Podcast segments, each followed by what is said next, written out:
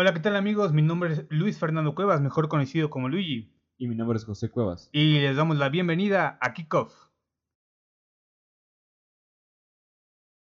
Amigos amantes del deporte de las tacleadas, mi nombre es Luis Fernando, les doy un... Es un gusto, es un honor estar con ustedes ya a un día de empezar la NFL. Así es, la espera terminó. Feliz año nuevo a todo el mundo o feliz pre año nuevo, un día antes nada más. Nos espera solamente un día para el gran partido inaugural y seguirnos todos los domingos viendo la magia del fútbol americano, hablando todavía eh, en, la, esta etapa que todavía no empieza la, la, NFL, todavía no empieza la temporada, pero con mucho gusto y con ya ahora sí temas de qué hablar de relevancia, ya entrando en temporada de lleno, ansiamos y necesitamos por completo este deporte. No voy a estar solo aquí, van a estar todos mis compañeros, tanto Israel como Jime, Oscar, Adán, Isa, pero sobre todo el que va a estar acá tras micrófono conmigo es José. ¿Cómo estás José el día de hoy? Cuando lo bien, este, la verdad, igualmente mencionado, este, ya es literalmente mañana el partido. Y sí, se acaba toda esta sequía que, hemos sufrido durante todo este tiempo. Y qué mejor con este partido de Kansas contra Houston, ¿no? Sí, eh, eh, creo que el partido inicial, obviamente sabemos que el, campeón defensor tiene que, tiene que salir a dar la cara por la NFL y lo ponen contra Houston, un equipo que tiene un muy buen coreback eh, de Sean Watson, que ha surgido como, como uno de los que ha sobrevivido esa primera etapa, ¿no? Esa primera etapa de corte, por así decirlo, entre los equipos que usan un correback. Y que, así, que, que sabe manejar las armas que ha tenido. Obviamente empieza esa temporada sin su mejor arma, que era de Andrew Hopkins, mismo que se fue a Arizona para poder eh, o tratar de hacer un, un, muy buen papel de ese lado y tratando de sustituir al legendario Larry Fitzgerald, mismo que todavía no se ha retirado, pero obviamente sabemos que ya no está en sus mejores momentos. Así es. Partidos que van a estar este fin de semana. Los vamos a ir ahorita solamente para que vayan a poniendo como, como la fechita, ¿ok? El jueves, o sea, el día de mañana, esto se está grabando, obviamente, el miércoles en punto de las 2 de la tarde. El día de mañana, los Tejanos y los jefes se van a enfrentar en el Arrowfield el domingo es cuando se arranca toda la jornada ya de, lleno. Los Bills contra los Jets. Un partido creo que va a ser interesante solamente por ver cómo presentan los Jets. Solamente qué, más, qué máscara se va a presentar ante los Jets. Los vikingos y los Packers. Obviamente siempre atento a los, a los Packers. Que es un equipo que si bien no luce por las figuras que tienen individuales. Aaron Rodgers se encarga de todo, ¿no?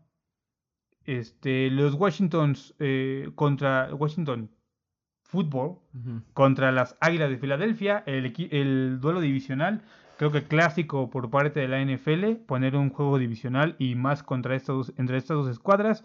Los Ravens y los Browns, Ravens que empiezan sin Earl Thomas. Así es. No empieza Earl Thomas esta, esta, temporada con ellos. Todavía no tiene equipo este señor. Vamos a ver en qué, en qué, en qué termina. Y los Browns, que bueno, no sé qué rescatar de ellos, solamente tal vez eh, Odell Beckham Jr., y eso entre comillas, porque si bien es un buen receptor, pero a veces los lockers se lo acaban un poco, ¿no?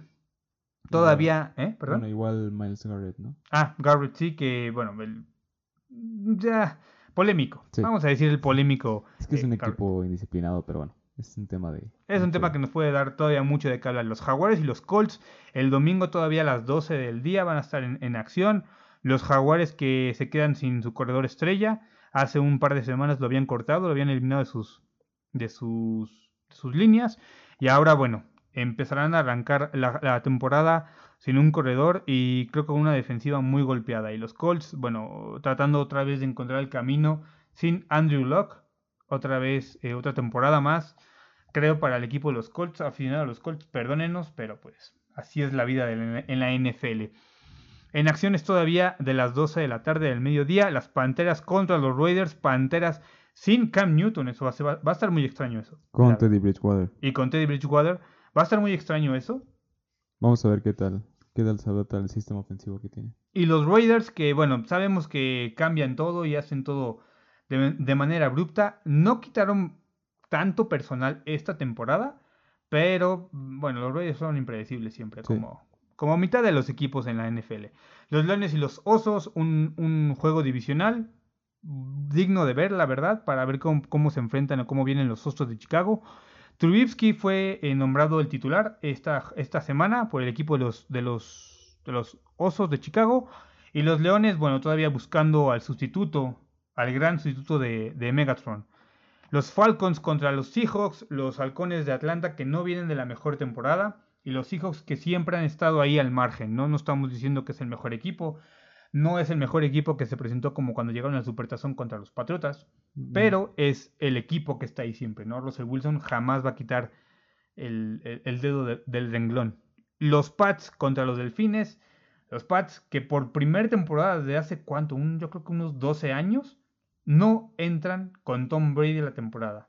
Esto va a estar muy raro para los fascinados de los, de los Pats, aunque ahora sí, de este lado está firmado ya Cam Newton, como titular en coreback y como capitán del equipo. Entonces, pues va a estar interesante ver cómo, se, cómo es esa dupla ahora de Belichick-Newton.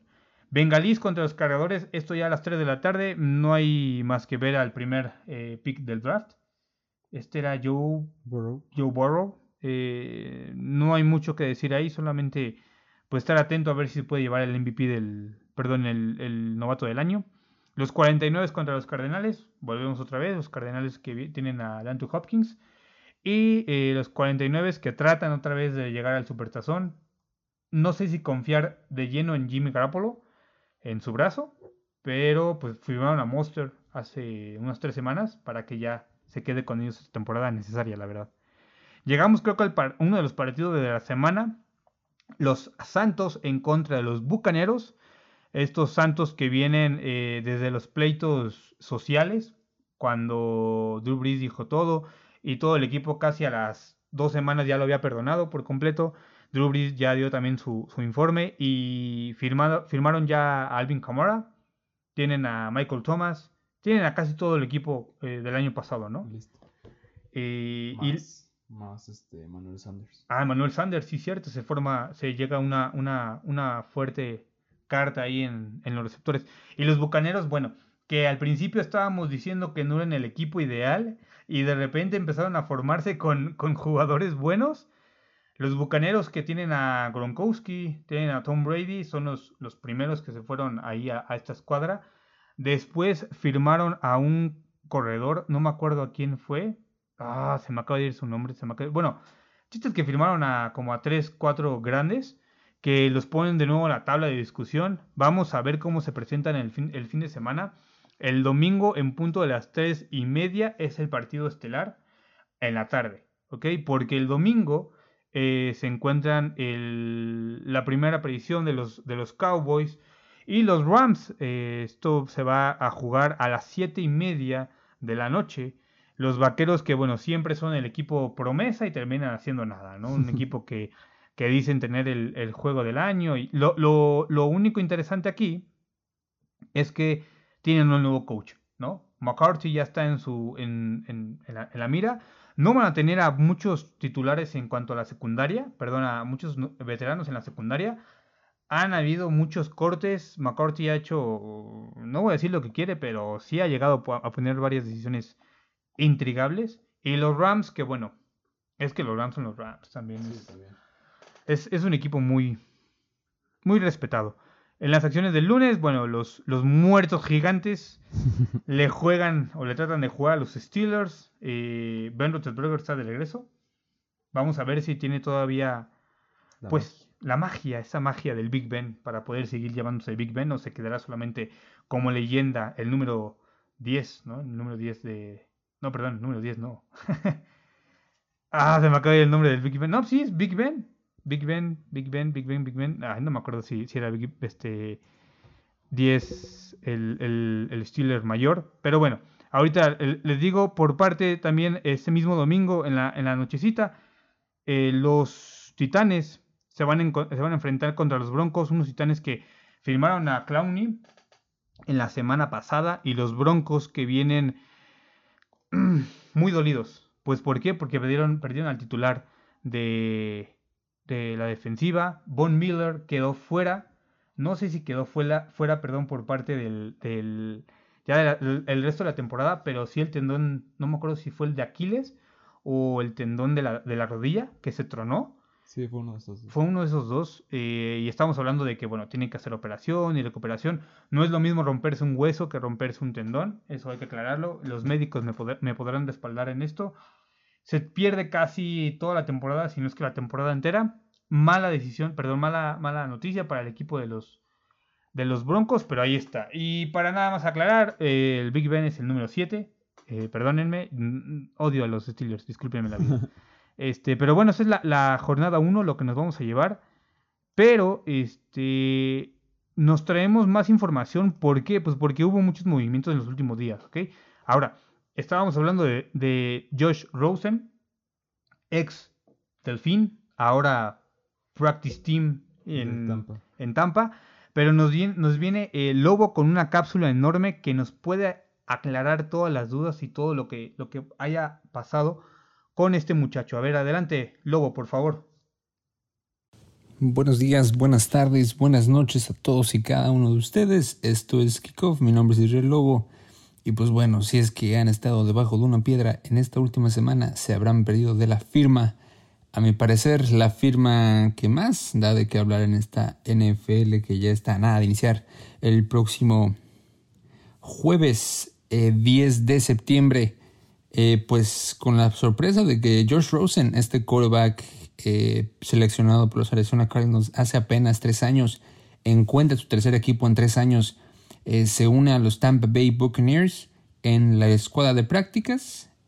Eh, va, va a estar al lado de Tom Brady, bueno, no, no al lado de Tom Brady, pero va a aprender uno un par de cosas de, de el quizá mejor mariscal de campo de todos los tiempos, pero antes de llegar a ese tema, ¿quién es Josh Rosen? Pues bueno, un exjugador de UCLA, eh, un jugador muy buen jugador, muy, muy buen dotado, con un- una, una creatividad, una facilidad para lanzar el ovoide. Sus estadísticas, pues bueno, jugó 30 juegos en UCLA, tuvo 712 pases completados, un porcentaje de efectividad de 60.9 para 9.341 yardas, 59 anotaciones y solamente 26 intercepciones a lo largo de tres años en UCLA. Pero bueno, ¿a qué va? Estoy diciendo, bueno, yo, o sea, es que Israel yo no conozco a Josh Rosen, pero si no es tan bueno, ¿no? Ahí está en su tercer equipo en tres años, pues no, no es tanto culpa de Josh Rosen. Verán, los Arizona Cardinals lo seleccionaron en el año 2018 con la pick número 10. Y pues bueno, inició en la semana número 3, no fue, no fue titular en la semana 1. El puesto lo tenía Sam Bradford, sale lesionado. Y pues bueno, Rosen se queda con el puesto de titular, pero que va, nada más consigue ganar tres encuentros y se quedan con un récord de 3 y 13. Hay que recordar que en ese año, en los últimos años, Arizona no ha tenido una muy buena línea ofensiva y pues bueno, Josh Rosen sintió esto, con, teniendo 11 anotaciones y 14 intercepciones. Los Arizona Cardinals quedan con un récord de 3 y 13, 3 y 10 con Rosen como titular. Y después, pues bueno, consiguen el peor récord de toda la liga y optan los Arizona Cardinals por draftear a Kyler Murray un año después de haber seleccionado a Josh Rosen. Ellos creyendo que iba a ser el, jugador de jugador futuro, pues no, dicen que al final no, dicen que Kyler Murray sí va a ser. Y pues bueno, lo envían a Miami por una pick de segunda ronda. Y ya en Miami, eh, pues Josh Rosen se va atrás, es backup de Ryan Fitzpatrick para empezar la temporada 2019. Ryan Fitzpatrick, muy buen jugador, pero de nueva cuenta Miami es, es esos equipos que, al igual que Arizona, esa inconsistencia en la línea ofensiva. Y pues bueno, no logran nada. De hecho, logran tener un récord, me parece, de 0 y 3 con Josh Rosen. Eh, me parece Ryan Fitzpatrick sale lesionado en la semana número 2. Y pues bueno, ahí es donde entra Josh Rosen. Y pues que va.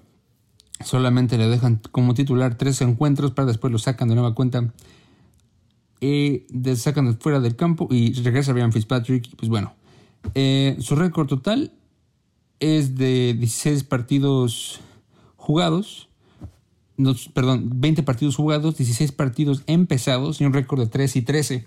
En estos encuentros tuvo 235 pases completos de 502 intentados, una efectividad de 54.8, que, que va, no es tan mal teniendo en cuenta la línea ofensiva en la que jugaba, tanto la de zona como la de Miami. Tiene una efectividad del 63.5, que va, no es la mejor, pero bueno, ha tenido mejores. Y aquí va lo importante para todo esto, 11 fumbles. 11 fumbles que sí en parte es culpa del quarterback, pero la mayoría de estos fumbles vienen en la bolsa de golpeo. Entonces, ¿qué pasa ahí? ¿Qué te da a entender esto? Que la línea ofensiva no estaba ahí, simplemente no estaba ahí.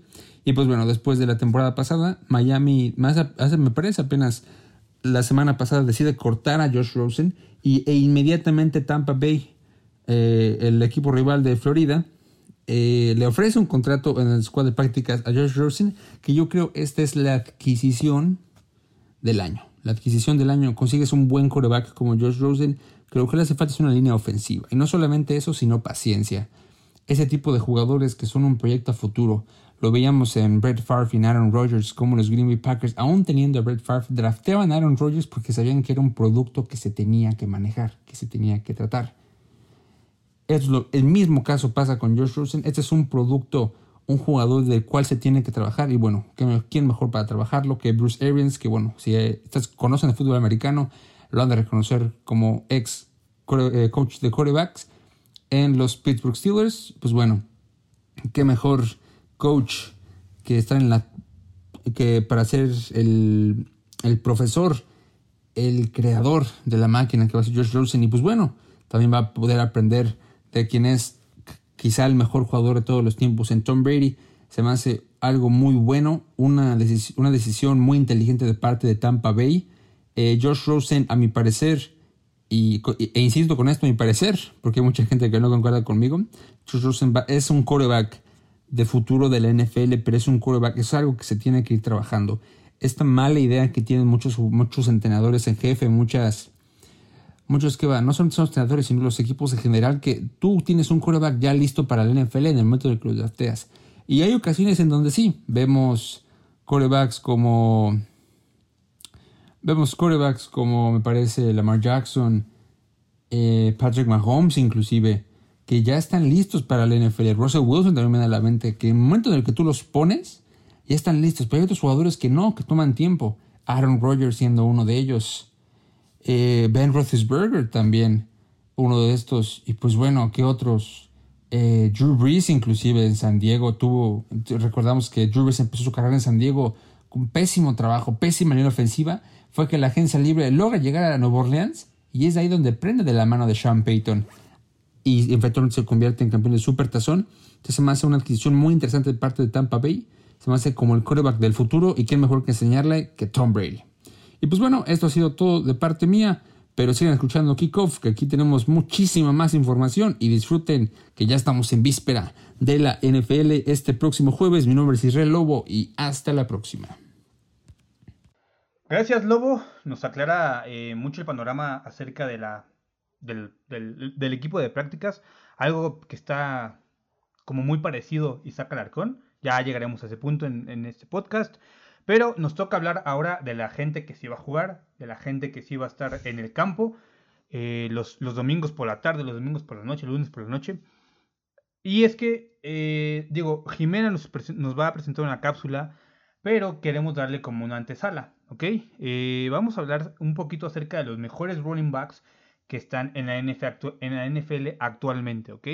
Este, esta posición ha sido muy peleada durante muchísimos años. Hemos tenido leyendas como, como Sanders, como Emmitt Smith, como Adrian Peterson, que ahorita está, bueno, fue cortado por parte del equipo de, los Washington. Y no sabemos bien cómo qué puede diferenciar por completo o, o cuándo inicia una era y termina otra en cuanto a las posiciones. Hace 10 años, si tú puedes ver en, cualquier plataforma digital, de los juegos, se tenía un fullback y, un, y ala cerrada. Ahorita el fullback ya casi casi desapareció, por no decir desapareció por completo, y las alas cerradas son muy extrañas. Es decir, o son muy pocas las que están actualmente en el roster, o hay equipos que realmente ya no, ya no utilizan como tal a la cerrada. Obviamente están las, las, las, grandes alas cerradas como lo es eh, Tyson Witten, eh, perdón, eh, Jason Witten, como lo es Gronkowski, como lo es, se me fue el de... Cook. Ah, Cook. Varias estrellas que están ahí todavía, pero esta, esta opción de siempre jugar con ala cerrada ya se está quitando mucho en la, en la, en la NFL. Ahora lo que, lo que yo voy a, a, poner en, en, marcha y lo que voy a poner aquí es quién es el mejor corredor actual en la NFL. Para mí son cuatro y que digo, dos de ellos va a hablar Jimmy, ¿no? Está Shaquan Barkley, McCaffrey, Alvin Kamara y Zeke Elliott. ¿Ok? Son cuatro de los grandes ahorita que están en la NFL. Voy a decir por qué cada uno, ¿ok? Shaquan Barkley, pues porque es literalmente es todo en Nueva York. Sí, es lo único que tienen. Es lo único que tienen. Aparte de la Quinta Avenida, es Shaquan Barkley. Nada más. No hay, no hay otra cosa. McCaffrey no por nada se llevó lo que se llevó la temporada pasada. No por nada fue alabado y fue eh, puesto en un pedestal de oro. Casi casi este muchacho que sacó lo mejor de sí la temporada pasada. Hacía todo. Hacía pantallas, recepciones. Tiene recepciones de 15 yardas para touchdown. Tiene, tiene acarreos de 80 yardas para touchdown. Ha hecho de todo este muchacho muy merecido, la verdad.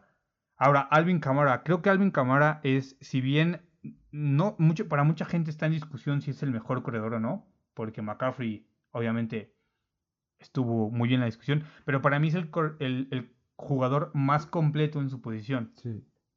Lo ves entrenar y es, es una máquina el señor, ¿no? Es una máquina, entrena equilibrio, entrena reflejos, este, su centro de gravedad es tan bajo que es muy difícil tirarlo, ¿no? Entonces, este, yo creo que también debe estar en la discusión por ahí, porque también no es por nada, pero entre Ingram, que lo tenían hace unas temporadas, y Alvin Kamara, prefería mil veces ir por, por, Alvin Kamara que por, que por Ingram. Aunque lo que sí siento es que Alvin Kamara no tiene tanto cuerpo como lo tenía Ingram. Es que son dos corredores diferentes. O sea, por ejemplo, en este caso tenemos a, a este, como a Ingram, como lo comparas, y McCaffrey, por ejemplo, son como, lo veo más como más corpulento a Ingram que puede, no sé, él te puede ganar una yarda. Y cuando lo vemos en campo abierto, pues se le acababan las piernas, ¿no? Y lo alcanzaban. En cambio, con Alvin Camara o con McCaffrey, pues no tienes esa, ese, ese ton, este tonelaje que tiene claro. este Mark Ingram y hace que se pierda la velocidad. Ahora, eh, por, parte, por parte de los vaqueros de Dallas, Zeke Elliott, obviamente, creo, desde el 2016, 2017, es el mejor corredor que ha sumado las yardas hasta este punto es, digo, mucha gente va a decir, ay, es que sí que es un mamila y todo. Sí, tal vez lo sea, ok. No estoy diciendo que no, no estoy diciendo que nunca haya legado y que se haya puesto sus moños cuando se fue a entrenar a los cabos y dejó a, los vaqueros solamente por firmar, por firmar eh, un contrato extensivo, pero no quitamos de la línea que sea un muy buen corredor y uno de los mejores actualmente en la NFL. El brother salta, porque salta. el brother saca las yardas necesarias en cada jugada. Obviamente ha dependido mucho y esto no, o sea, si estamos hablando de un buen corredor, estamos hablando de una muy buena línea ofensiva, excepto Shaquan Barkley. Ajá, lo que te voy a decir ahorita. Excepto Shaquan Barkley, ¿ok? Pero sí que Elliot sí siempre ha estado en la jugada ahí, ha hecho buenas jugadas, ha hecho ganar la, ha hecho ganar yardas, al menos una o dos en cada jugada, y los vaqueros recaen mucho en lo que haga él. Si sí que Elliot sale con un mal día, los vaqueros tienen un mal día, en general. Si sale un buen día, tienen la posibilidad de entrar a un buen día. Obviamente no estoy quitando a los jugadores que han estado, como Adrian Peterson, como Levon Bell, que Levon Bell estando en los Jets todavía sigue siendo un punto, ¿no? Pero a ver, uno, como, no sé, los tres mejores corredores para, para ti, José Carlos. Pues eh, pues sí me gustaría meter a estos dos corredores, más que nada porque lo dices, la dependencia que tienen cada uno de los dos en sus respectivos equipos. Los vemos en la temporada pasada, ni el coreback ni, ni la línea ofensiva de tanto de gigantes como de los de las panteras, hacían destacar el papel de la ofensiva, sino era McCarthy y, el nombre de Barkley. Y uno más que me gustaría agregar, pues sí, o sea, estaría la pelea entre, entre Alvin Camara eh, Latavius Murray, él, él no mm. tiene la, capacidad como la tiene McCaffrey o Alvin Camara de poder romper tacleadas, eh, pero pues podemos meter algunas leyendas como son Adrian Peterson, que siguen vigentes ahorita. Lamentablemente ya su, su papel en, dentro de los equipos o del equipo ha sido ha ido en decadencia por pues por los años, ¿no? Ya, sí, ya, ya, está, ya está grande. Pero sí igual pensaría entre Alvin Camara o Zeke pero mm, no sé me iría más por Alvin Cabar. ya, vieron, que empezó aquí el, el, jersey para tanto para José Carlos como para mí. Es que, es que tiene, o sea, yo lo siento que él puede, él, es más escurridizo y por ejemplo, ah, sí que lo veo más como Mark Ingram, ¿no? Que es como un tanque literalmente. Si salta o al- igualmente Mark Ingram saltaba y todo. Pero por lo mismo que es más corpulento, más este, más musculoso, por así decirlo, pues no tiene esa capacidad como la tiene o como la ha entrenado Mark Ingram de Claro. controlar su cuerpo y romper las tecleadas y mover su cuerpo como le dé la gana y, y romper, o sea, lo, hemos- lo hemos visto como contra Tampa en las temporadas pasadas. Literalmente él no deja de mover las piernas. No digo que sí que le tampoco, pero él, no sé, él tiene esa capacidad de romperlas, ¿no? Es como Levon Bell. O sea, Levon Bell tiene la capacidad de. tal Sí. vez no sea el más corpulento. Y solo, solo que le, Le'Veon Bell cuando le, o sea, cuando le cerraron el candado, pues ya era muy difícil que se, que se zafara, ¿no? Que en este zafara, caso claro. luego Alvin Kamara lo ves como se sale, igual que McCaffrey, ¿no? Es como, es muy escurridizo, entonces creo que eso le da un factor. Pero vamos a escuchar a Jime en la cápsula que nos trae comparando a estos dos corredores, Barkley y McCaffrey, y a ver qué tan, en perspectiva de ella, qué tanta importancia tienen en sus equipos, ojo, en sus equipos, ¿ok? Panteras y Gigantes, Barkley y McCaffrey. Jime, adelante, por favor. Hola público de Kickoff, yo soy Jimena Longoria y en este caso yo les estaré hablando sobre qué se espera de Saquon en esta temporada. Saquon Barkley, corredor de los New York Giants, eh, realmente se ha destacado en todo lo que lleva de carrera en la NFL. Él realmente empezó con todo, acumulando 2.028 yardas desde la línea de golpeo y 15 touchdowns como novato. De hecho, él empezó estableciendo varios récords como el récord de recepciones de la NFL por un corredor novato con 91. Y bueno, Saquon junto con Dickerson y Edgerrin James han sido los únicos jugadores que han alcanzado las 2.000 yardas desde la línea de golpeo siendo novatos. A comparación de los números eh, que logró antes de que Barkley sufriera varias lesiones eh, durante la temporada de 2019, sus números sí se vieron afectados. Eh, él terminó con 1.003 yardas y 8 touchdowns. Eh, pero pues a pesar de sus limitaciones eh, problemas que tuvo y el hecho de haber perdido tres partidos en la temporada pasada, él se convirtió en el primer corredor en la historia de los New York Giants en correr más de mil yardas en cada una de sus primeras temporadas. Y aún así con la línea ofensiva que, que tienen, pues sabemos que esa línea ha traído grandes problemas a la ofensiva eh, de Giants. De hecho, se hizo una mejora seleccionando al tackle ofensivo Andrew Thomas en la primera ronda del draft de la NFL 2020. Así que veremos cómo trabaja Barkley eh, con estos cambios. Realmente no son muchos los corredores que, que superan las mil yardas por tierra en un año y él lo ha logrado. Eh, aunque desgraciadamente se vio afectado por una lesión, la verdad yo creo que Barkley es muy talentoso y si se mantiene estable y sano es de los mejores corredores que hay. Todo lo que hizo eh, en estas temporadas tuvieron muy buenos resultados. Eh, Barkley eh, aterrizó en el puesto 16 en la lista de los 100 mejores jugadores. Él fue el segundo corredor más alto de la lista por detrás de Christian McCaffrey. Y pues haciendo una comparación, Barkley tiene un promedio de 4.8 yardas por acarreo, 8.1 yardas por recepción, mientras que McCaffrey ha promediado 4.7 yardas por acarreo y 8.3 yardas por recepción en sus tres temporadas en la NFL. Realmente son mm, números muy, muy similares, eh, así que estos corredores ahí se la llevan. Eh, Barkley también se destaca en el juego aéreo, eh, hace gran parte de su trabajo atrapando pases, eh, realmente tiene muy buenas manos y en prácticas se han notado sus rutas precisas y su gran explosividad. De hecho, es muy difícil y podría decir que, que es casi imposible de cubrir, de cubrir uno a uno en campo abierto. Eh, pues aparte de sus grandes habilidades que tiene como corredor, destaca también como receptor abierto, lo cual es una muy buena ventaja. Sabemos que los Giants tienen pues algunas buenas armas ofensivas como Ingram, eh, receptores abiertos como Shepard, eh, Golden Tate, Slayton, pero sinceramente no se comparan con las grandes habilidades que tiene Barkley, porque pues sabemos que esta ofensiva se basa en sus habilidades, así que él asumirá una gran carga de trabajo.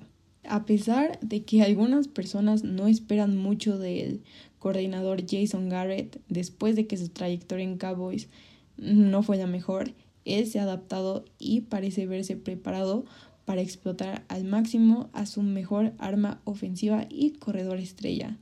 Barkley realmente ha hecho cosas increíbles para los Giants en sus primeros mm, dos años estando en, en, la liga. Eh, podría decir que es el mejor jugador de Nueva York. De hecho, es uno de los favoritos para ganar el título terrestre de la NFL este 2020 y se espera que esta temporada eh, alcance las 2.500 yardas desde la línea de golpeo. Se planea explotarlo al máximo cuando a futuro se encuentre en su mejor momento como corredor. De hecho, los entrenadores quieren presionar mucho más a Barkley para que se observe una mejora y suba mucho más su nivel. Yo creo que esta temporada podría rifarse ya mucho más. Eh, afortunadamente, eh, la lesión que sufrió no fue tan grave, así que podría regresar sin afectaciones en esta temporada. Así que si su salud lo permite, eh, ahora teniendo aún más compromiso con, en la ofensiva de los Giants, Barkley regresará mejor que nunca. Muchas gracias, Jime. Jime eh, que se puso un poquillo el, el, el, jersey de los gigantes, pero bueno, no importa, ¿no? Jimena eh, nos trae esta, esta cápsula muy interesante, la verdad. Lo veníamos diciendo, ¿no? McCaffrey y Barkley sí son los, los, exponentes de, de, sus respectivos equipos, pero obviamente, digo, mm, comentario aparte, no sé cuánto pueda durar esta, esta carga para ellos dos, ¿no? O sea, son novatos, bueno, no son novatos, ya, ya tienen unos añitos, McCarthy dice que tiene más años en la NFL, pero son jóvenes, pues, lo que me refiero es que no han tenido una, una carrera tan larga. Sí, inclusive lo veíamos, la dependencia que llega a tener eh, los gigantes, la temporada pasada que se lastimó, la temporada antepasada, me acuerdo, no recuerdo cuál, que se lastima Barkley del tobillo, este, literalmente no, no, no se le veía alguna funcionalidad o algún este despegue a la ofensiva cuando, cuando entraron al campo. La verdad, la recuperación que tuvo Barkley fue impresionante, o sea, fueron que en dos, dos, o tres semanas. Sí, dos, tres, sí, ya, y fue una, un esguince importante, pero sí se ve la dependencia dentro de, cada uno, de, de, Barkley en el equipo de los gigantes. Y ahora estamos hablando de, dependencias. Eh, Isa nos trae una, una cápsula también hablando sobre eh, la mujer en la NFL. Digo, voy a, voy a dejarle bien el tema a, ella, porque evidentemente eh, ella fue la que lo trató por, por, completo, pero solamente para recalcar, la mujer antes, digo, y ese antes es a 10 años para acá, la hemos visto en cosas administrativas, ¿no? O sea, en, ser eh, tal vez dueña. digo, no la hemos visto como general manager, creo que ningún equipo tiene general manager mujer. Bueno, o sea, hace 10 años, me explico. Ah, hace 10 años no había ningún equipo que manejara. Para acá, obviamente han, habido muchísimos cambios. Ya han, ya han entrado como dueñas, como accionistas, como general managers, como árbitras, que hace unos, unos 3 años fue la, el boom, ¿no? Ya encontrar a una árbitra dentro de, la NFL. Y como entrenadoras. Está el, caso de grandioso del equipo de los, de los San Francisco 49ers que llegaron al, al Super Bowl con una coacha dentro de su staff, ¿no? Ahora, ¿qué sigue después de eso? ¿Vamos a poder hablar sobre, no sé, en cinco años ver jugadoras? No sé. No, bueno, aquí, bueno, sí me gustaría recalcar, eh, obviamente tienes que comparar o tienes que, este, tiene que ser la, la, competencia de los mismos sexos, pero algo que sí me gustaría, eh, como lo mencionas, ya se ha visto un, un, un avance de, de esta discriminación, pero, por ejemplo, en, el tema que mencionabas de las dueñas, lamentablemente no se ha llegado por, no se ha llegado a que una mujer sea dueña por sus propios méritos, ¿no? O sea, eh, tiene que ser esposa de, de, alguien para que esperar, o no, bueno, no esperar, o que lamentablemente pierda la vida el dueño y ya ella entre como dueña principal, ¿no? Porque luego, por ejemplo, tenemos el caso de los Santos de, de Nueva Orleans, eh, estaba la pareja literalmente y, fallece lamentablemente el dueño de, los Santos y queda como dueña ella, ¿no? Entonces sería, sería muy padre la verdad ver que una mujer entrara con sus propios méritos Claro. o ella solita entrara a ser dueño. Entonces, bueno, puede ser eso como a futuro, ¿no? Puede ser. Sí, como a futuro podría, podría funcionar. algo bueno. Creo que llegaría bastante bien. Pero vamos a ver qué nos dice, qué nos dice Isa y, y en la cápsula de la mujer y la, y la función en la NFL. Adelante, Isa, por favor. Hey, ¿qué onda? ¿Cómo están todos aquellos aficionados del fútbol americano? Les habla Isa Walls. ¿Y qué onda? Ya se nos viene, se nos acerca el inicio de la NFL. Estamos a solo unos cuantos días y es por eso que recientemente en Instagram, en la cuenta de la NFL, vi que Emily Saller fue contratada como la primera entrenadora femenina en los Broncos en la historia del equipo. Y bueno, viendo esta noticia, se me ocurrió, me salió la idea de hablarles un poco hoy acerca de todas estas increíbles mujeres que forman parte de la NFL actualmente. Y bueno, aprovechando la noticia, vamos a hablar primero de Saler, que ya se une de tiempo completo a la NFL con los Broncos como entrenadora de fuerza y acondicionamiento. Todo esto pasó gracias a un programa, bueno, ella fue nombrada como una de las tres pasantes de los Broncos en la beca de, entre- de entrenamiento de diversidad, que es este programa, que en lo que se basa es que le da como oportunidades a los entrenadores de distintas partes. Puede ser de entrenadores que vengan de equipos universitarios o de otras arenas. eh, les da la oportunidad de trabajar un rato con algún equipo de la NFL en el campo de entrenamiento, hacer como, como una estadía. Y al parecer al equipo le gustó mucho, le gustó mucho cómo trabajaba, decían que es muy apasionada, que sabe lo que hace y pues la decidieron contratar de tiempo completo, ahora forma parte del equipo y la vamos a estar viendo por ahí con los Broncos. También ya conocemos, bueno, tenemos a Katie Sowers, que probablemente es un poco más conocida, a ella la vimos en el Super Bowl pasado como eh, asistente ofensiva de los 49ers. Ella es la primera mujer coach que ha logrado llegar a un Super Bowl y esto es algo increíble, algo que se debe reconocer. Y gracias a que Katie Sowers junto con los 49ers llegó al Super Bowl, pues tuvimos varias entrevistas, varias opiniones acerca de ella y podemos observar que principalmente el equipo, eh, los jugadores, tienen muy buena, muy buena percepción de ella, tienen muy buenas opiniones, dicen que tiene una forma especial de trabajar con los receptores, que está siempre llena de energía, que siempre está encima de todos, ac- acá presionándolos, usa mucho el tablero y no habla tanto, entonces, y bueno, también vamos a estar, estarla viendo a Katie Sowers con los 49ers esta temporada. Y después de ella tenemos a Maraya Badifar, quien es asistente de fuerza y acondicionamiento de los Bucaneros. De ella ya va a ser la segunda temporada que está con este equipo, junto con Lori Locust, que está en la línea defensiva igual de este equipo. Y por último tenemos a Callie Brownson, que es jefa del personal de los Browns. Este ya va a ser su segundo año con el equipo y ella tiene también, al igual que todas, una larga un largo historial en el, en el mundo del fútbol americano. Fue jugadora del equipo femenino de Estados Unidos, hizo pasantías en los Bills, en los Jets, para finalizar con los Browns, quedarse con ellos. También la vamos a estar viendo. Aparte, ella, ella forma parte de los 22 miembros del Consejo de Desarrollo de Fútbol en Estados Unidos. Y bueno, obviamente reconocer el trabajo de todas estas mujeres es, es muy importante porque son mujeres que han luchado contra todo para lograr sus sueños, que les ha costado, pero no se han rendido.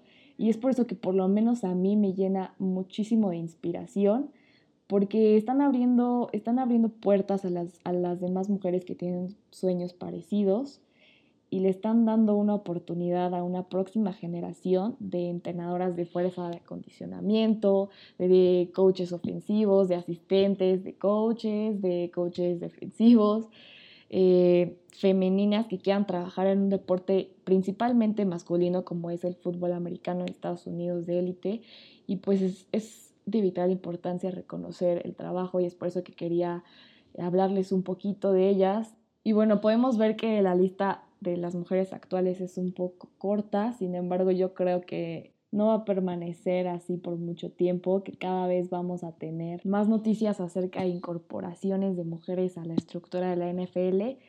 Y pues eso sería todo de mi parte el día de hoy. Espero que les haya gustado y muchas gracias por haberme escuchado. Gracias, gracias Isa. Este, solamente para recordar, ahorita en, en, octubre o en noviembre, no me acuerdo en qué, en qué fecha, en qué fecha es, en octubre, ¿verdad? Es cuando la NFL se viste de rosa, viste de rosa por eh, tratar de, de, ayudarles en tanto a donación y todo para combatir el cáncer, de el cáncer de mama que sufren en Estados Unidos un gran porcentaje de, de gente, de mujeres y de hombres también sufren este, este, este padecimiento en, en, Estados Unidos. Aunque creo que la temporada pasada ya, ya cambiaron el, el, la temática. No lo ponen ya de color de rosa, sino se, se pintan de varios colores.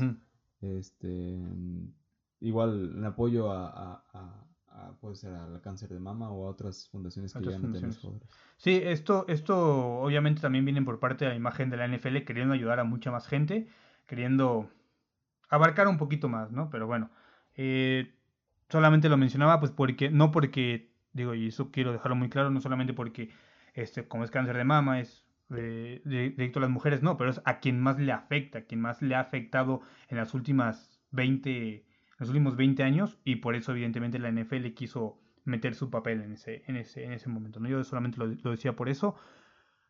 Ahora nos vamos un poco a lo que ha hecho México en la NFL, y sí, estamos hablando sobre el caso Isaac Alarcón, un Isaac que nos puso orgullosos a mucha gente. Si eres esa gente que se, se, le divirtió y, y, le estuvo ahí criticando a Isaac de por qué quedó en, un equipo tan malo de la NFL. Y bueno, solamente te voy a decir que si no llegaste a jugar Liga Mayor, mejor omítete tus, comentarios y sigue con tu vida, ¿de acuerdo? Pero si no eres de esa gente y estás orgulloso de eso, pues vamos a, a escuchar un poco a Oscar, nuestro experto dentro de la NFL, a ver qué nos dice sobre el caso de Isaac, de Isaac Alarcón, cuál es su condición actual y qué puede llegar a un futuro con Isaac, ¿ok?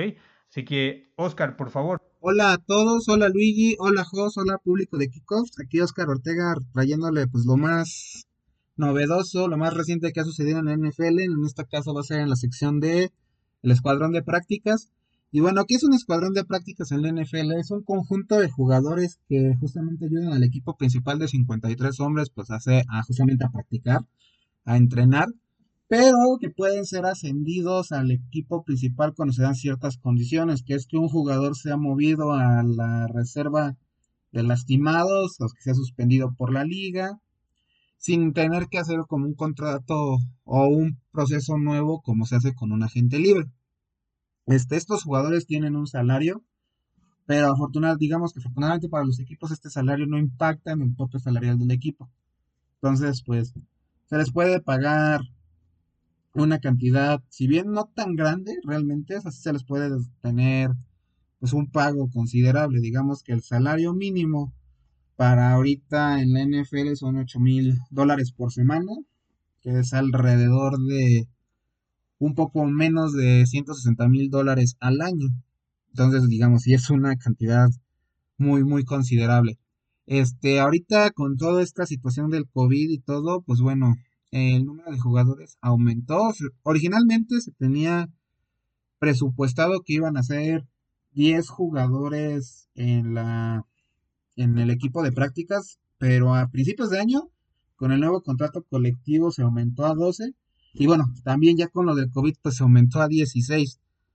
¿Qué también cambios hubo? Pues bueno, por las mismas condiciones del COVID seis jugadores de estos 16 pueden tener cualquier este, experiencia en la NFL, o sea, pueden ser desde un novato que no fue seleccionado en el draft hasta jugadores veteranísimos, como bueno, como un par de ejemplos, que es el de Josh McCown en Filadelfia y el de Brandon Carr con los Vaqueros de Dallas, o sea, que sí pueden servir como entrenadores o como esas inspiraciones para los jugadores novatos que les pueden ayudar mucho justamente en las prácticas.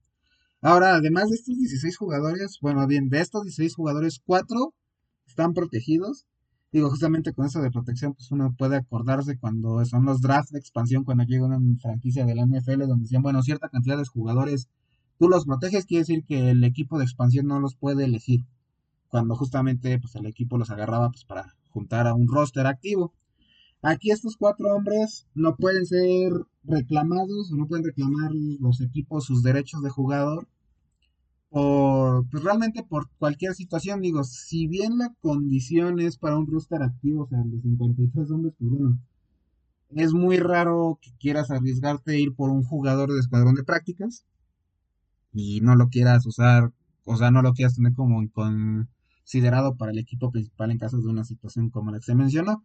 Entonces digamos que esos cuatro jugadores se quedarán todo el 2020 al menos en el escuadrón de prácticas de, del equipo.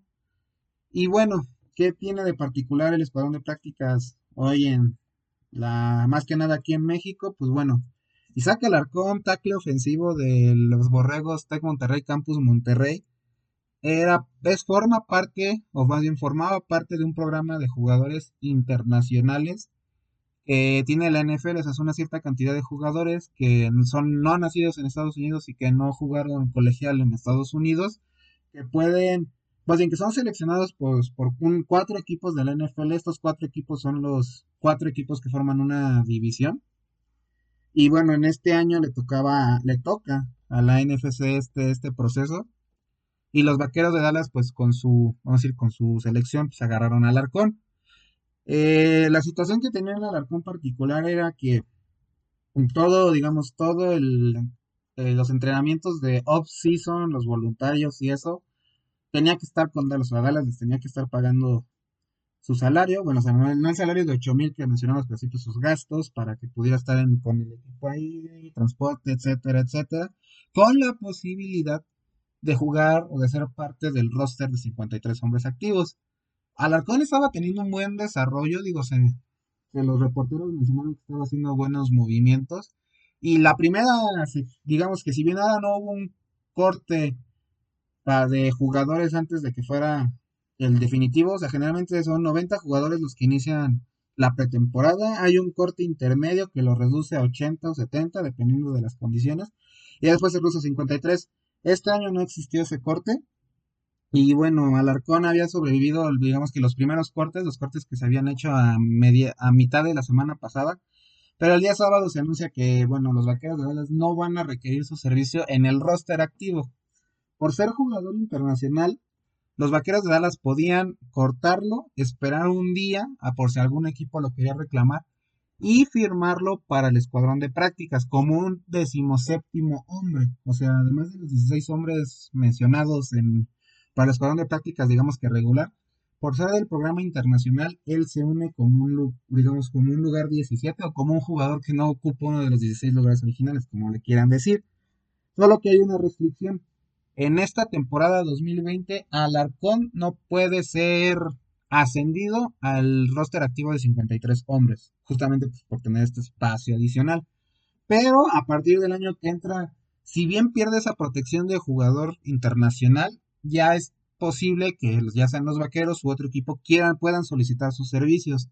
Entonces ahorita pues para Isaac es el, es el momento para demostrar que él al menos tiene el talento para ser un jugador, si bien no titular, sí un jugador que se considera como uno de estos 53 hombres que siempre, que siempre están presentes en cada partido de la NFL. No sé, Luigi, no sé, no sé qué audiencia, qué piensen ustedes sobre toda esta situación que estamos viviendo. En lo particular, para mí, Isaac lo ha hecho bien eh, y esperemos que su futuro en la NFL sea continuo. Tal vez no con Dallas, que sería, creo que para mucha gente de la NFL sería bueno tener a un jugador, o otra vez a un jugador mexicano con estrella solitaria repitiendo lo hecho por Efren Herrera en el Super Bowl 12 y Rafael Septién en el Super Bowl 13, ambos eran pateadores. Pero bueno, o sea, la historia mexicana con los vaqueros pues tiene mucho precedente y esperemos que Isaac la continúe.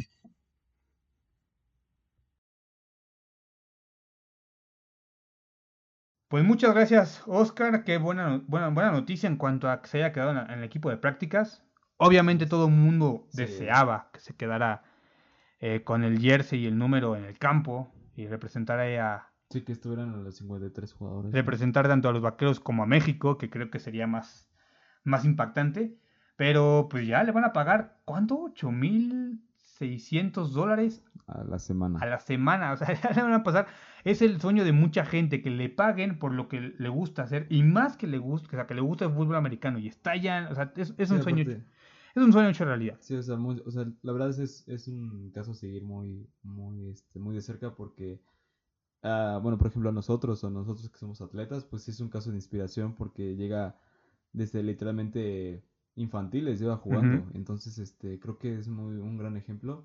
Como mencionabas antes, me gustaría retomar el tema de que lamentablemente se ve esta- se ve se ven estas ocasiones o estas personas que le tiran a las, a las personas que llegan a tener éxito y son tus compatriotas, ¿no? Eh, no necesariamente se tiene que llegar a jugar mayor para tener el amor o, o reconocer lo bello que es este deporte. Eh, inclusive no reconociendo este deporte, si ves a un paisano llegar lejos, pues En donde sea. en donde sea, en cualquier ámbito, pues qué más que decirle que un felicidades o, o algo porque no sabes el esfuerzo que él tuvo, los sacrificios que él tuvo que hacer para llegar ahí. En este caso, Isaac tuvo que dejar a su familia. Él, él, él lo, de- él lo expres- él lo expresa en sus redes sociales que extraña mucho a su familia y obviamente no lo puede ver por el caso de COVID. Este, pero sí es algo de inspirar, la verdad. Claro que sí, ¿no? Digo, y no solamente con Isaac, hay Mm. mucha gente eh, mexicana que ha hecho grandes cosas, tanto en la NFL en Europa ya extinta, como en la NFL, ¿no? Eh, eh, digo, casos así como Hugo Lira, casos como Marco Matos, que también se jugó, jugó, bueno, salió con la bandera mexicana en el Estadio Azteca en un partido de exhibición con los Vaqueros de Dallas. Ahora es turno de Isaac Alarcón. Ojalá y ese sea como un punto quiebre para muchísima más gente. Talento hay, señores, talento existe en México, entonces, digo, hay que explotarlo, ¿no? Así es. Este, como diría la frase, talento en México hay, solo falta apoyarlo, ¿no? Pero a este, esta firma se llevó el, el domingo, o sea, hace tres días, ¿no? Ultim- ult- o sea, en los últimos dos, dos semanas ha habido o han existido muchísimas firmas de último momento, canjes, cambios en los equipos. ¿Por qué? Pues esto obviamente frente a la, a la, a la temporada 2020 que se va a enfrentar o que va a jugarse por parte de la NFL.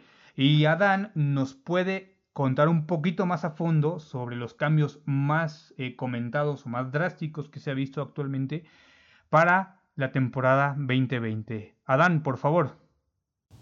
¿Qué tal amigos de Kiko? Bienvenidos una vez a este nuestro espacio sobre fútbol americano.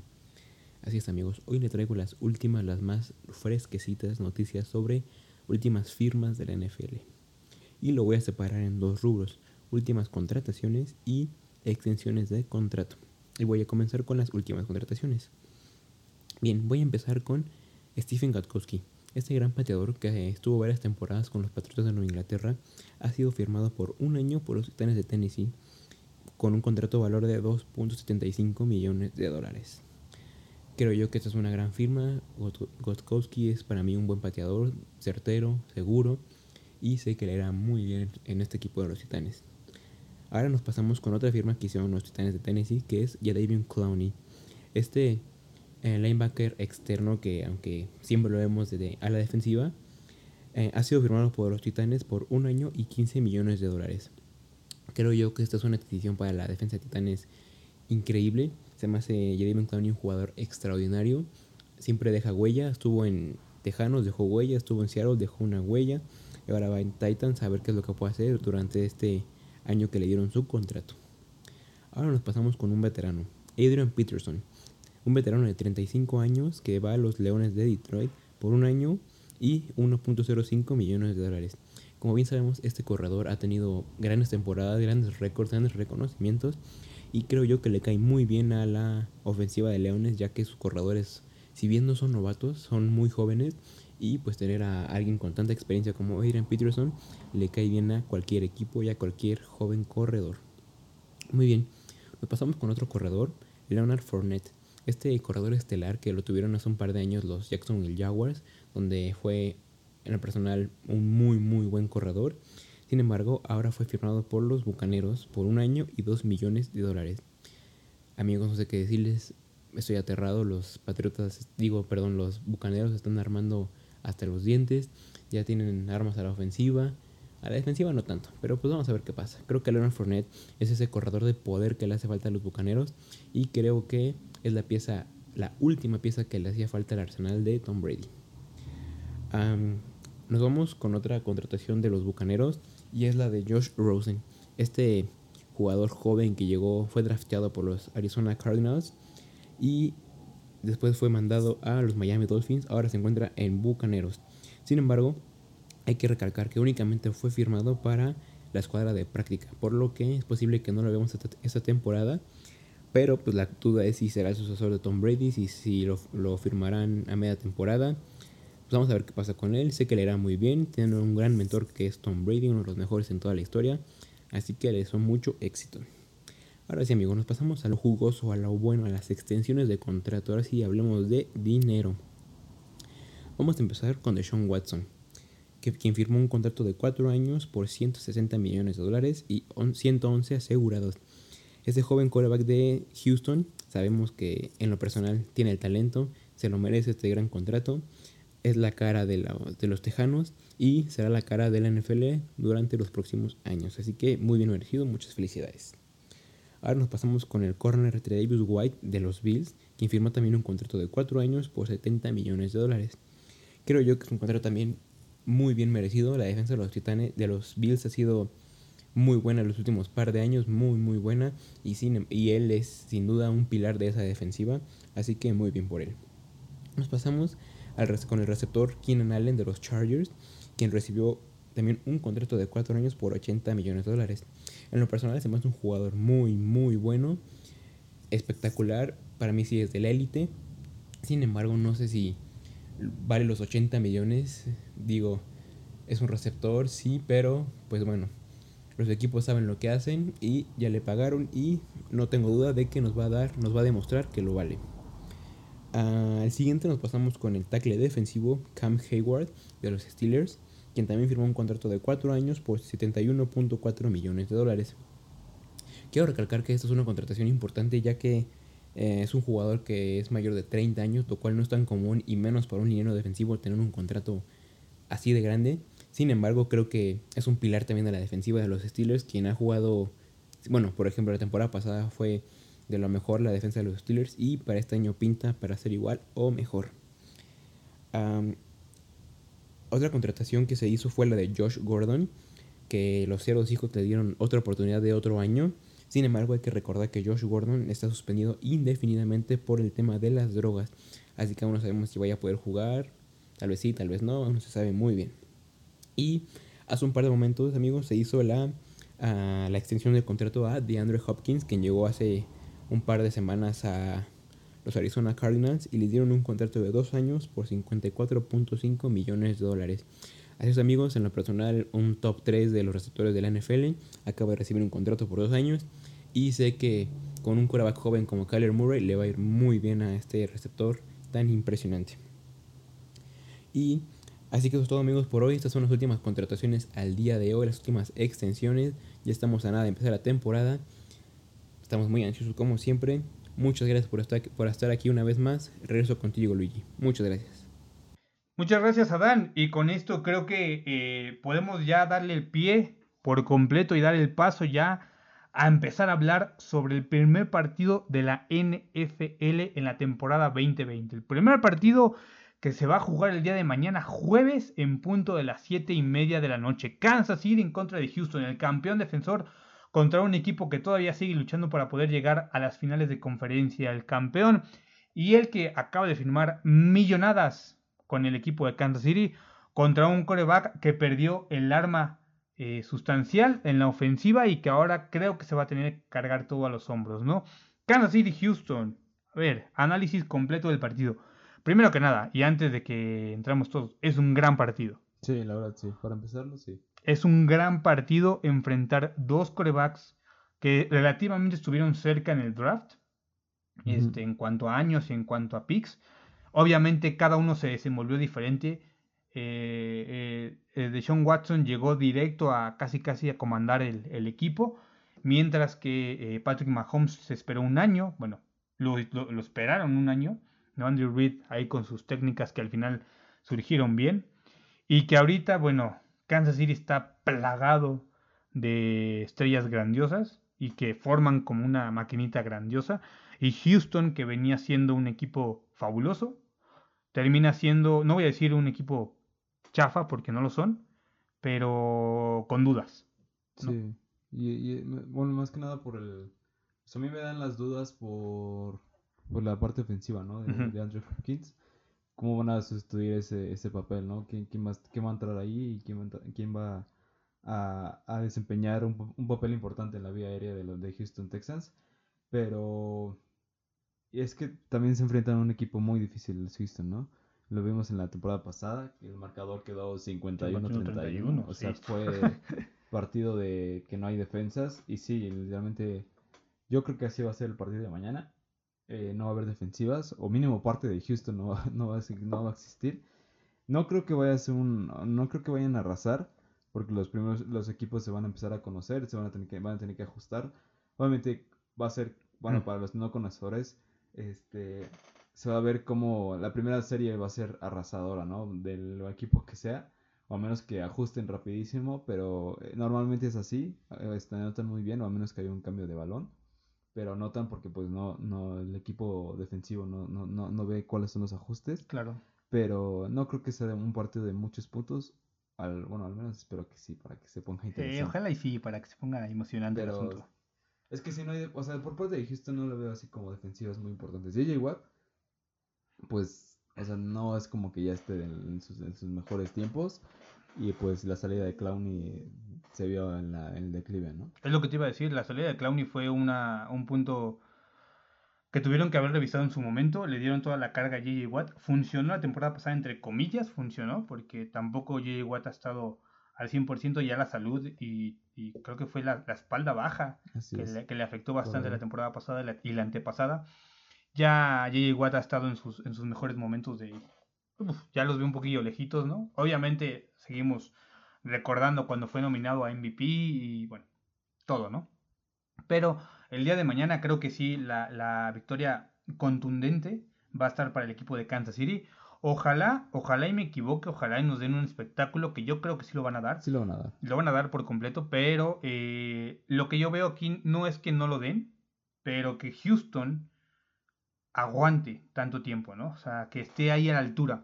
Si nos ponemos a dar cuenta, eh, bueno, el armamento que tiene por de lleno el, equipo de, de Kansas City, pues tiene a cinco velocistas, tiene a cinco velocistas como receptores, tiene un Patrick Mahomes que es, el mejor, el quarterback mejor pagado, tiene a Kelsey, que es una ala cerrada que te asegura todo, a tres corredores, a tres corredores sí, como, como, como backup, este, que dieron a relucir muchísimo la temporada pasada. No fueron los mejores, porque ya hablamos de los mejores eh, corredores de la, temporada pasada, pero este, digo, tiene, tiene esas armas. Y por parte de la defensiva, tienen a Tariu Matthew, que es un, un safety grandioso. O sea, digo, para aquel conocedor o para aquel que le, que le interese, puede meterse a ver la vida de, de, de Tariu Matthew y se van a dar cuenta que era un chico problemático, metido en drogas. Fue a Arizona y cambió la vida y cambió su vida por completo. Y después de Arizona se fue a Kansas City porque Andrew Reid dijo, oye, pues ese chavo tal vez tenga talento, ¿no? Ese mismo año, ¡pum! El brother es, es, es una máquina, ¿ok? Para que eh, estén como calando un poco, fue, fue de, la, de la gente primordial para que en la, en, tanto en la, en la final de conferencia como en el supertazón no estuvieran dando pases tan a fondo, ¿ok? Analicen un poquito más extenso, analicen los movimientos de, de Darwin Matthew, la lectura que él hizo y se van a dar cuenta al respecto. A mí lo que me, lo que me preocupa es eso, que Houston no le alcance el gas y la gasolina para poder llegar al cuarto cuarto de la misma manera como empieza en el primer cuarto. Así es, y también lo, lo que me gusta mucho recalcar de Kansas City y la actitud más que nada de Patrick Mahomes es la que, hemos, la que la vimos la- los últimos cuarto- cuatro partidos o los últimos tres partidos de la temporada pasada. Claro. El cuate iba dos, dos posiciones abajo contra Tennessee y ves las, las, las, las palabras que le dedica a su equipo, la- las, las, las palabras que les dice a, a su a sus compañeros de ofensiva era de que esto todavía no se acaba, vamos a seguir, vamos a seguir. Y esa, y esa actitud es la que, la que reconoce muy bien a un líder que te va a llevar literalmente al éxito, ¿no? En este caso se le llevó al, al Super Bowl. Claro. Igual el Super Bowl tenía un equipo muy importante enfrente de ellos, que era San Francisco. Y esta actitud les hizo que pudieran remontar, pudieran buscar las únicas posibilidades que podían tener para poder ganarlas y desarrollarlas. Y ya se llevaron el, el- el Super Bowl, ¿no? Entonces, eh, es, un, es un equipo muy difícil el que se enfrenta a Houston. Claro. Yo le daría la victoria a Houston. Ah, perdón, a Kansas, Kansas City. City, sí. Este, me atrevería a decir que por dos posiciones, por dos, dos anotaciones. Sí. Una diferencia de, de dos anotaciones. Sí, yo también pienso lo mismo. Inclusive yo, qui- yo, yo quiero creer que van a ir por más, o sea, Kansas City, porque también creo que quieren dar como ese inicio de, brother, somos el equipo dominante, ¿no? Sí, no sí. hay ningún otro equipo dominante como nosotros. Pero pues, a ver, vamos a ver qué, qué dice mañana. El- el- la NFL ya por fin se, acaba. se- se acaba. La sequía, se acaban ya los domingos de estarse picando los ojos. Bueno, tampoco tanto así, pero eh, pues en cuarentena no había mucho, no había mucho que ver. Había solamente, pues en su momento fue Champions, en su momento fue Liga MX, en su momento fue, digo, la Fórmula 1 no choca, pero pues, aún así, ¿no? Faltaba algo en la tarde-noche y ya lo tenemos. Prime Time NFL, mañana en punto de las 7 y media empieza ya la NFL. Feliz año nuevo a todo el mundo, feliz año nuevo a la gente que pueda seguir este bellísimo deporte. Y si no sabes por qué digo feliz año nuevo, mañana ponle a las 7 y media, por favor, de la noche. Con eso nos despedimos. ¿Cuál es la recomendación de la semana? Pues no hay nada, solamente vean los partidos. Vean el partido de mañana. Vean el partido de mañana y vean los partidos del fin de semana.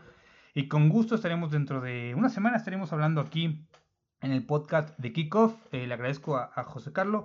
Tus redes sociales para que puedan seguirte y estar atento de todas tus, tus noticias. Por alguna sugerencia o excusa. o no. Excusa. Este, eh, me encuentran como arroba im-josec. Y a mí me encuentran como Fer- eh, bueno, Fernando sin vocales, FRNNDMTZ, tanto en Twitter como en Instagram. A José Carlos solamente en Instagram, porque el señor acá no, no quiere sacar Twitter. Pero, y también nos pueden seguir en nuestro podcast ah, en, en facebook.com diagonal kickoff podcast con doble T. Olvídense porque, bueno, ya saben cómo es Facebook. Y a todos nuestros compañeros igual, tanto a Isra, Isa, Jime, Adán y Oscar en sus redes sociales. De la misma manera, mi nombre es Luis Fernando Cuevas. Luigi, les agradezco mucho. Feliz año nuevo. Nos escuchamos dentro de una semana. Gracias.